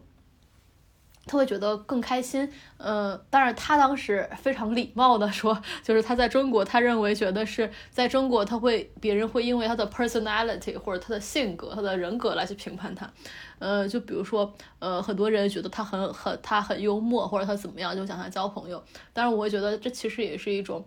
嗯，白人的特权的一种体现，就是他他在中国也没有任何。优越没有任何更好的地方，只是因为一个他是一个白人，然后他学会了说中文，别人就会有很多人想跟他交朋友，想跟他说话，然后呃。就是，然后这个这个美国朋友他自己去去中国也去过很多次，然后他会跟我讲他在，尤其是在可能十几年前、二十年前，在中国的尤其是比较小的地方，他会获得一些很奇妙的待遇，比如说别人会偷偷的看他，很多人会围观他，然后有很多人会偷偷拍他照片，然后或者是。就是会有一些年轻的学生跟他说话，然后跟他，我会跟他讲，他学了，就是在学校学过英语，但是从来没有说过英语，没有见过外国人，没有和外国人说过话。然后，呃，我我觉得他在说这种这种故事的时候，是有一种享受在里面的。但是，呃，与此同时，我会跟他讲。呃，我在法国，我以前尤其是在疫情没有完全结束的时候，我是在法国的小城市。其实那个时候我是会获得一些额外的关注的，比如说，呃，就是会有男的跟我搭讪，或者是呃，会别人去问我一些奇奇怪怪的问题，或者我我在公园和朋友喝酒，然后别人会呃会跟我说一些奇奇怪怪的话，或者甚至会尾随我，或者是就是就是或者是走在路上，我和中国朋友在一起说什么东西，别人会跟我们说就是。在大陆上跟我们说你好，或者我觉得这其实就是一种 racist，就是 anyway，就是我我会认为这种额外的关注对我来说是一种困扰，对我来说这是一种非常烦的事儿，对我来说这种非常负面的问题。但是我会我我会感觉到在他的这种言语中，对他来说这种呃这种呃别人的关注，这种这这种这种额外的尊重，对他来说其实是一个还挺享受的一件事儿，嗯。然后他还跟我说了一个事儿，我觉得非常有意思。他说他去过中国很多地方，包括一些很小的农村啊，或者是什么，就是武当山啊，类似于这种地方。然后他就说，呃，他他觉得最难以 connect，难以呃，就是产生和产生产生联系的中国的城市，一个是上海，一个就是香港。然后他觉得在这两个地方，就就他认为，呃，在这两个地方。没有什么特别的，就是没有什么纯正的中国体验吧。就是我的感觉，就是他他觉得这个地方没有体会到中国的体验，就是就是因为这个地方的人会觉得白人那可太多了，然后生活方式其实也很多时候很西化，或者是他的观念，或者是很多地方他觉得没有什么非常稀奇的东西。然后他觉得他去中国其实想获得一种纯正的中国体验，然后。就是我听到这个观点的时候，其实我会觉得这是一个很残酷的一个感觉。我会觉得就像，呃，我们中国人去非洲，我说我想获得一种非常纯正的非洲的体验，然后我去一些非常很乡村的地方，去去看看一些很落后的习俗，或者是一些他们当地怎么怎么样生活的。但是其实可能当地的人他的想法是完全不一样，他可能想要的是。可能是现代化、更好的教育、经济平等、民主、自由这种东西，可能可能他在他在他觉得他在香港和上海没有找到的这种 connection，是因为他是一个游客，他想要的是一种猎奇，这种体验，他在这种地方没有找到这种猎奇的体验，因为这个地方的人没有不觉得见到一个白人是什么多大的事儿。然后，嗯，就是他他的这个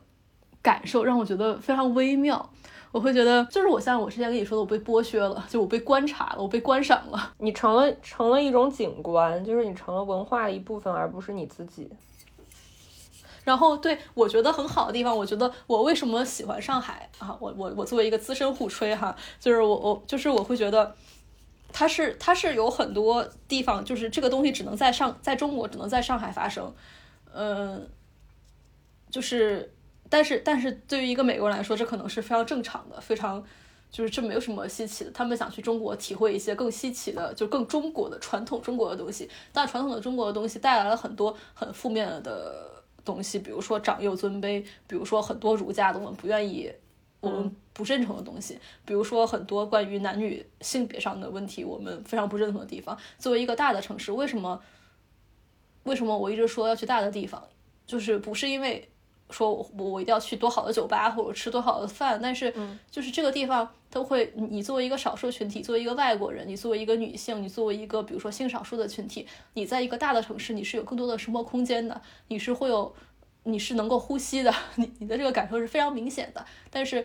如果你作为一个游客或者作为一个呃既有利益的一个一个就是呃一个占有特权的人，其实你在这个地方是没有感受的，所以。我当时就就非常反驳他这个观念，我说为什么你你想要的那种传统的中国，那种中国的传统的中国体验，对我来说就是是一种非常奇怪的事儿，呃，是因为你的你你的视角和立场跟我是完全不一样。你看似好像很懂中国，你去过很多次，你还会说一点点中文，你好像你会知道很多东西，但是其实我会觉得他对中国的理解是完全是非常非常高高在上的吧，可以这样讲。嗯嗯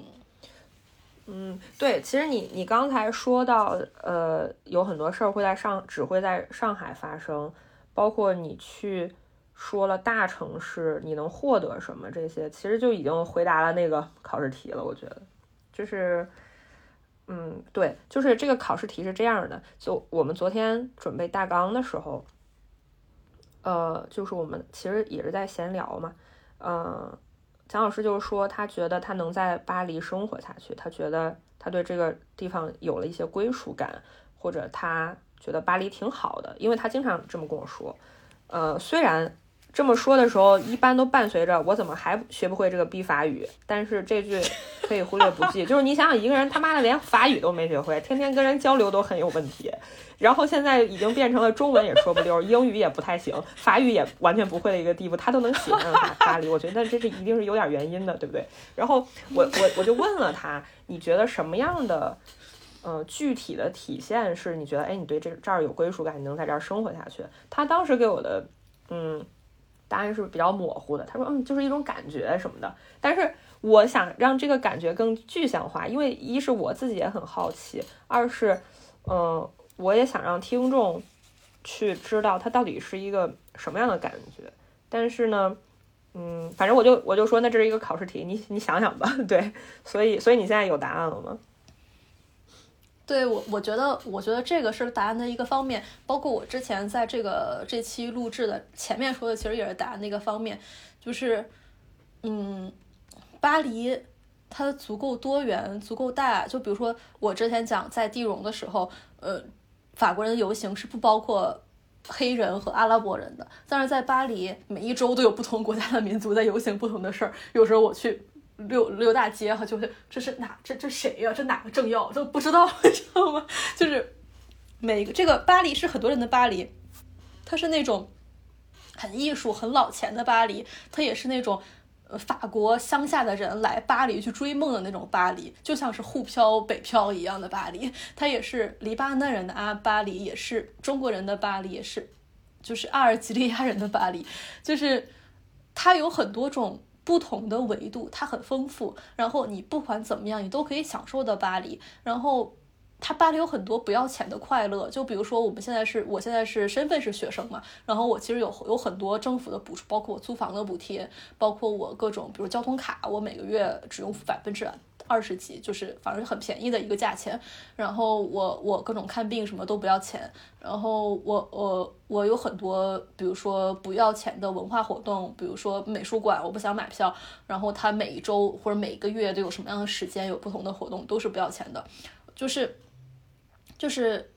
巴黎，它不只是。那样子非常华丽的巴黎，它也是很多不同维度的巴黎。巴黎有很多，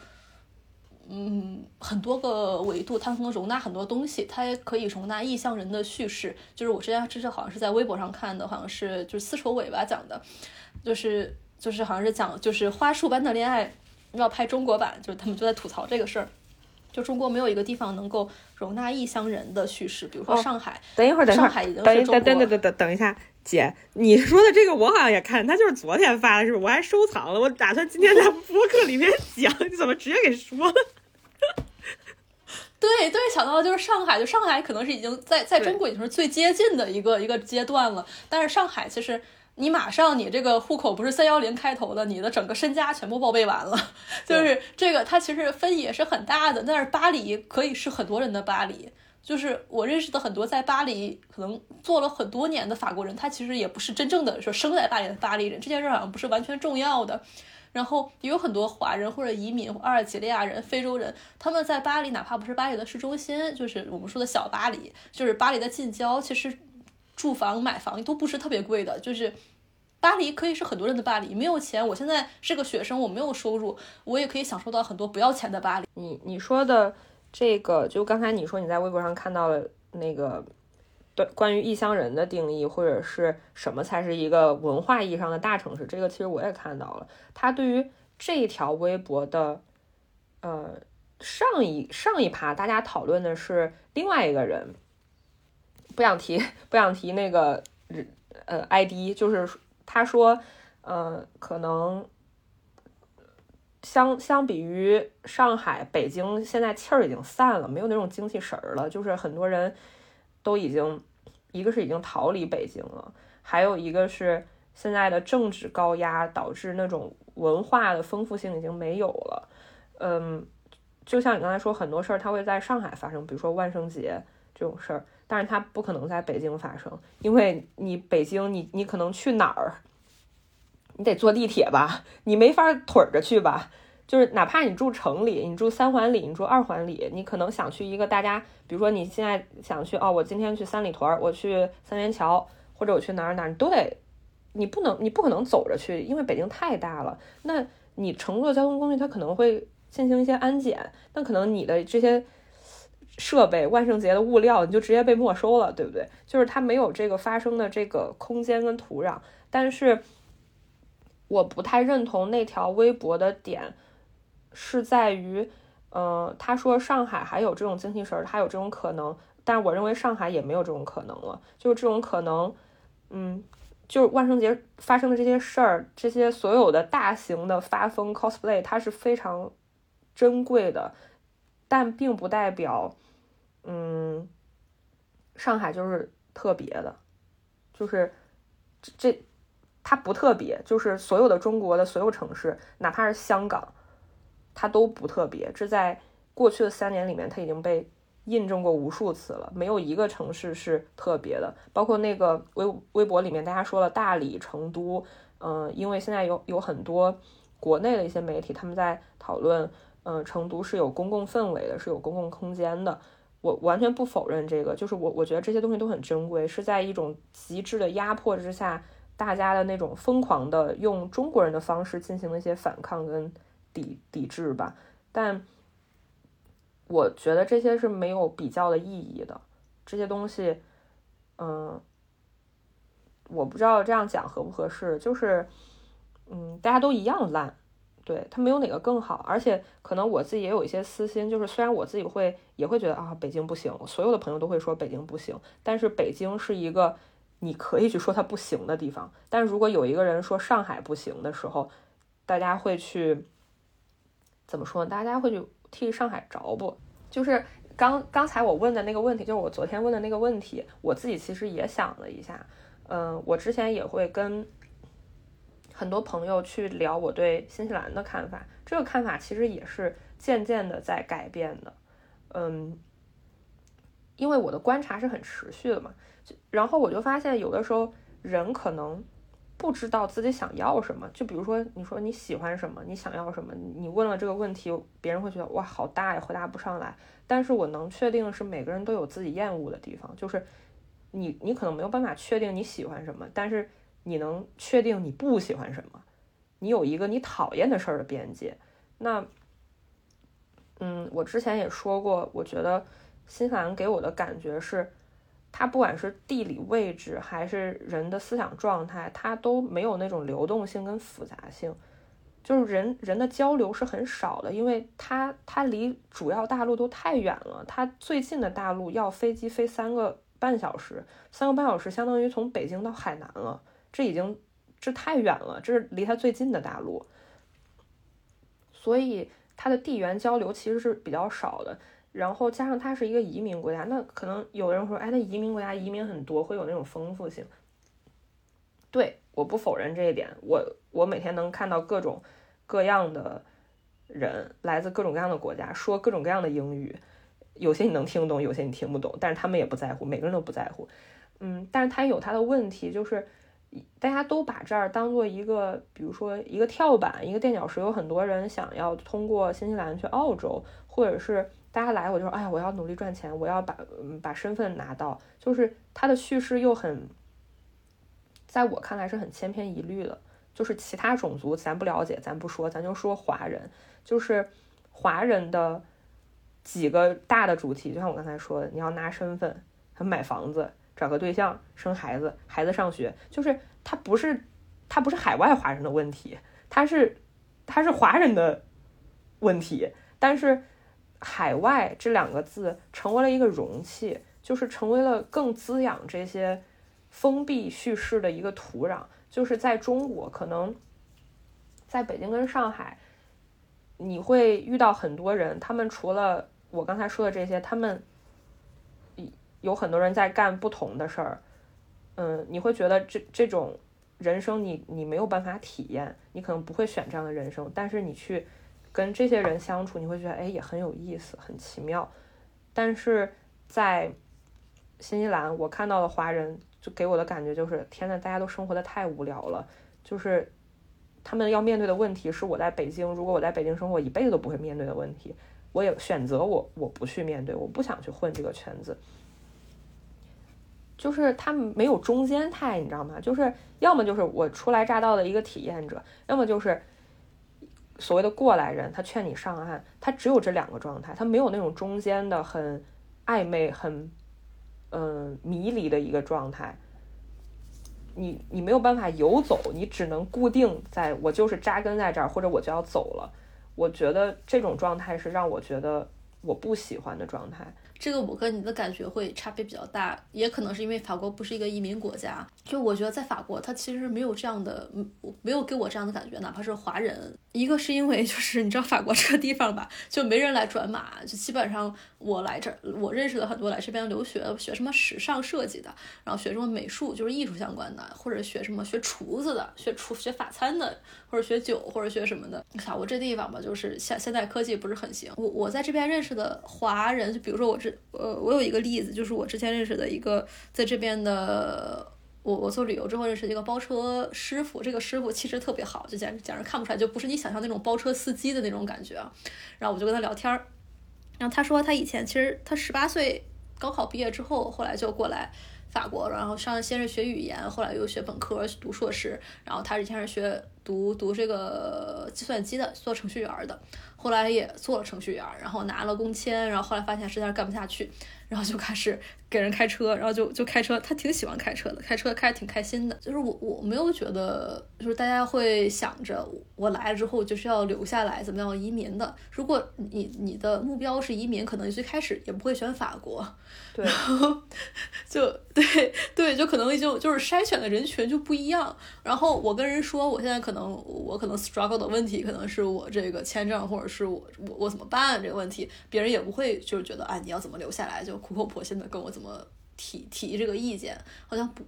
我好像就是你你跟我吐槽，就我可以理解，但是我好像在我的我自己的生活中几乎没有遇到过这种情况。对，就是我，嗯，我我可以举一个特别明显的例子是，呃，在。因为那个偶像比我先出国嘛，他先去的法国。他之前模模糊糊跟我说过，说啊，如果他，因为他也听到很多故事，就比如说人走线的，从哪哪哪儿走到法国了，然后直接落落地有身份了，难民了，直接。然后有的人是通过什么黑到这儿的留下的，但是那种我能感觉到是可能就是道听途说，会哎，今天酒吧遇到了个人，大概讲了一下，大家不会去钻研这个事情，不会说我。我现在就是有这么多的人全都跟我一通说，让我留下这种感觉。但是我来到新西兰之后，在我来到的第一个星期，我我我不夸张的说，我知道了一百种能够非法留在新西兰的办法。就是，然后我就会发现，妈呀，移民这么简单的吗？就比拿北京户口他妈简单一百多万倍吧。就是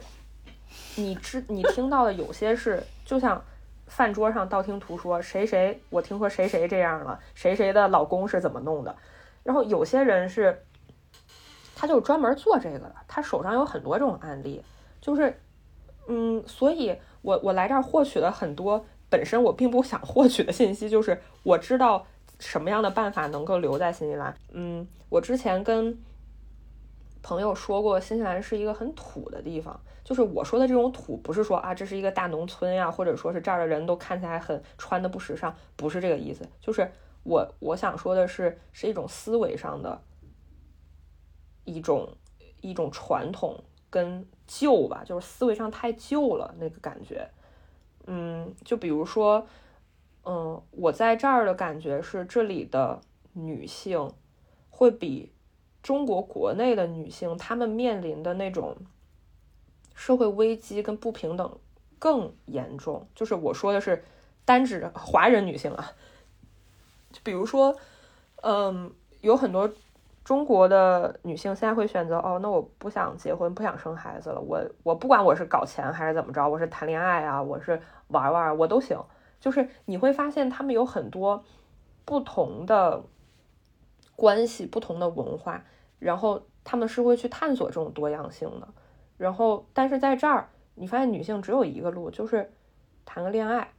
然后可能结婚、生小孩儿，生两个小孩儿，然后你要带孩子。当然，它它更好的一点是，有很多女性并不是全职的妈妈，他们会做一些 part time job，或者是他们有一份自己的全职工作。但是呢，就有一个非常有意思的一个事儿，嗯，就是我我不是除了餐馆之外，我还在另外一个呃。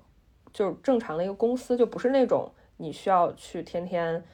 呃，就是你需要你需要对着电脑的一个工作。我操，我已经忘了这种工作叫什么了。就是你需要对着电脑工作。我的这个小领导呢，也不是小领导吧，四十多了这个姐姐，她她现在就要忙活这几件事儿。这也是我认为在新西兰非常非常典型的一种华人女性的一种姿态。嗯，他有一个自己的小的那种留学中介的机构，可能这中介机构就是一两个人，他能赚点外快。然后呢，他同时有这么一个工作，他同时他儿子现在要上幼儿园了，两岁多了，他可能有的时候要张罗孩子上幼儿园，要去接孩子呀，要去呃带小孩儿啊什么的，嗯。同时，他还在上学，因为拿到身份之后，很多中国人的想法就是我在上个学，我提升一下学历，以后我这个腾飞一下子，换个工作赚更多的钱，就是这儿的中国人的想法就是这样。然后呢，他相当于一个人，他要搞四摊事儿。然后我就会想说，那你老公去干啥了？但我没问过他，他的意思就是老公也很忙，也同时在工作。老公不工作的时候也会帮忙带孩子，但是他用的是“帮忙”这个词儿。同时，他会把他的育儿的压力转嫁给他的妈妈，就是另外一种女性，另外一位女性。就是其实这种家务和育儿的压力，它还是存在，它一直存在在女性的身上，只是它有一个转嫁，她她自己搞不定，她去压迫其他女性，那其实本质上也是另外一种给女性的压力嘛。但是没办法，因为你只能这样，这是也是很多海外华人生了小孩之后的状态，就是让父母来帮自己带孩子。嗯，然后我就观察到了一件事情，他因为我只在工作上遇到过他，他的生活我也没有见过他带小孩的样子。我发现他在事业上一个是一个没有野心的人，就是。他会主动说，哎呀，嗯，我老了，我我做不了这事儿，我搞不明白，我也不知道。然后要么就是他自己的那一摊留学中介的那个事儿，他也是，哎呀，我现在都嗯跟别人竞争不动了什么的。就是你，他会主动这么说，他会说，哎，我脑子好笨呢，你看我这个小事儿我都搞不清楚。我其实很不喜欢听到女孩这么去说，他这么说。嗯，我觉得可能对于他来说，他觉得这是一种自己大智若愚，或者是主动降低姿态跟大家搞好关系的一个一个一个话术。但是这就导致了大家都会把一些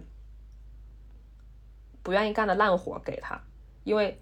就感觉是哦，这个人他心也不在这儿，而且他自己都说他他搞不定很多事儿，你只能给他这种活了，就是导致他在这个公司的地位是越来越低的。他会主，因为他自己主动会很低眉顺眼嘛。然后呢，呃，这个公司也有一个很有意思的事儿。我靠，这这这我我这心量也太大了。就是我之前在这个公司，他们知道我在国内的做什么工作，以及我在国内什么地方，他们看过我的简历。然后这个老板呢，他就说让我去做他们市场部的头，嗯，但我把这个 offer 给拒了。嗯，因为他最最明显的原因就是他给的那个薪资根本就不匹配他这个 title，嗯，就是我觉得这是一种华人公司惯用的压榨，他们利用哦，我可以帮你担保工签来让你感恩戴德，实际上它就是一种压榨，因为给工签或者担保你去办身份这件事情是他应该做的。他不是一个他给你提供的高高在上的，你需要跪拜迎接的东西。你你不办工签，你干活是违法的呀，因为我随时可以去告你啊。然后呢，还有一个原因就是他这个我也不想接这个事儿，因为我觉得这个事儿我也没兴趣，我就是来打工旅行的，我不想在这儿找个班上。嗯，这个工作我觉得没意思。然后呢，就是这个公司有一个男孩儿。他就说：“他说啊，你可以不用把话说的那么绝。嗯，如果你想留下的话，你可以告诉老板，之前市场部的头这个角色太高了，嗯，你做不了，你可以做市场助理。然后我听了这个话，我也觉得很冒犯，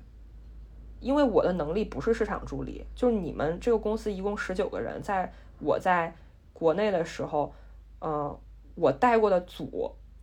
最多的时候，那个组里面有超过二十个人，就是就是对于我来说，这个工作完全是绰绰有余的。我不会因为我想要留下，或者是我想要跟老板搞好关系，我就去自降身价，说啊这个角色太高了，我做不了，我只能做市场助理。就是，但是对于他们来说，这是这件事儿没什么，这都是一些策略，你你可以运用这些，就是。但是对于我来说，对我擅长的事情，我不会主动退让。我为什么要让出我的底线呢？对吧？因为，因为就像我之前说的，就是海外华人他们有很多时候是跟国内的主流思潮，还有当地的主流思潮是双重脱钩的。他们也不知道国内现在啥程度，他们对国内的印象是非常刻板的。嗯，还可能还停留在那种国内干实习生不用给钱的那种，可以随便压榨那种阶段。但是他们对于当地正在发生什么，当地的标准是什么，法律是怎么规定的，他们也完全是充耳不闻的。就是因为他们的信息的流通是非常固化，只有在自己的小圈子里面。就是这是为什么我不想混华人圈子的原因，也是我觉得可能如果我待在新西兰，我会持续痛苦的一个原因，就是你是一个。华人，我的身份认同就是一个中国人，不管我的国籍是哪国，我是火星国籍，都都我都没有办法改变，我就是一个中国人。你不可能一辈子你不跟华人打交道的，对不对？因为你的母语你总是说的更自如嘛，嗯，你不可能避免去跟他们打交道，这是其一。二是，呃，你又不想混他们的圈子，因为你知道这个圈子跟你你在这个里面你是格格不入的。你也可以说哦，我我都是那个我我当然有，呃，很多其他种族的朋友，但是呢，他们他们虽然很珍贵，但是是没有办法压倒我对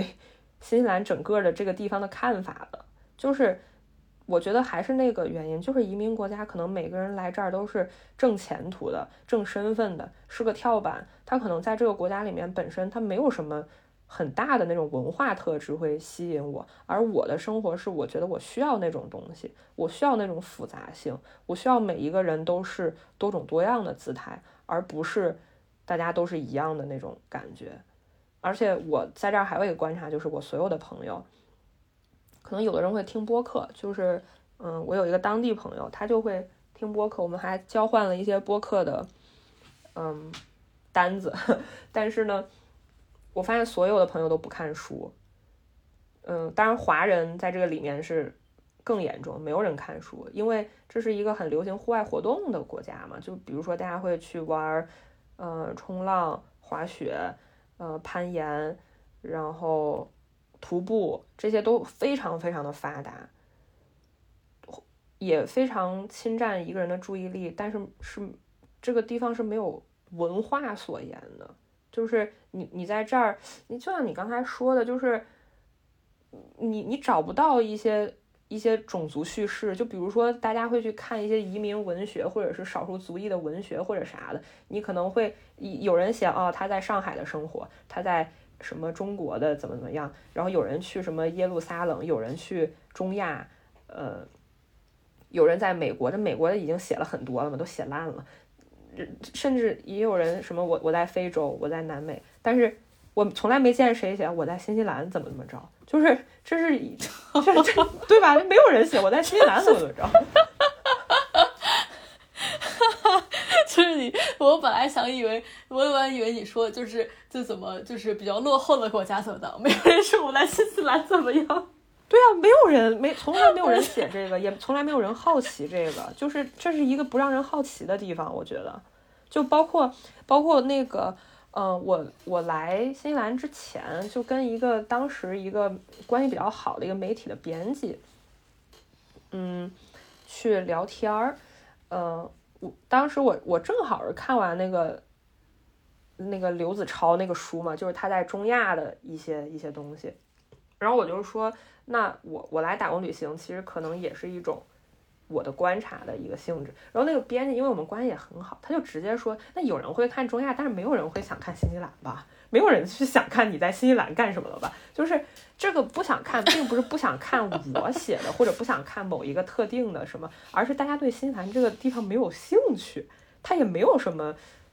冲突啊，没有什么文化性可言。我真的从来没有见过新西兰有啥什么什么没有。我想跟听众说的是，如果你到了一个地方，可能这个地方是北京、上海，或者是大理、成都。或者是国外的某个地方都无所谓，你到了这个地方，你发现哎很不错，就是这儿了，这这是一个很幸运的事儿。但是当你到了一个地方，你发现这个地方不适合你，这不是你的问题，这也是一个很正常的事情。就是人只有在一步一步往前走，你去试的过程里面，你才能明确自己的边界到底是什么，你到底想要一种什么样的生活，你去嗯。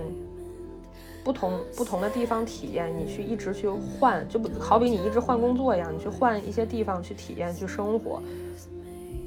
然后你你最终你可能确定了，哦，这些地方，这个地方才是最适合我的，也有可能就是这些地方都不适合我，那我再换其他地方，我觉得这些都是很正常的，它不是一个你做错了什么，或者是不是你这个人有问题，你怎么对哪儿都不满足什么的。对，但是当然我也想说，如果你想要去找一个很理想的地方，就一个理想的北京、理想的上海、理想的美国，这个也不存在。就是每一个地方它都有它非常突出的好，也有它非常突出的烂，就是，所以它还是一种权衡。就很多人最后选择了新西兰的原因，是一定是有他们原因的，而且很多人也很喜欢新西兰，包括我的很多朋友，他们。从其他国家过来之后，都觉得新西兰很好，就是每个人都不一样，所以不用去比较这些，你只需要去遵从你自己最真实的那种体验，你觉得好就是好，你觉得不好那就拉倒。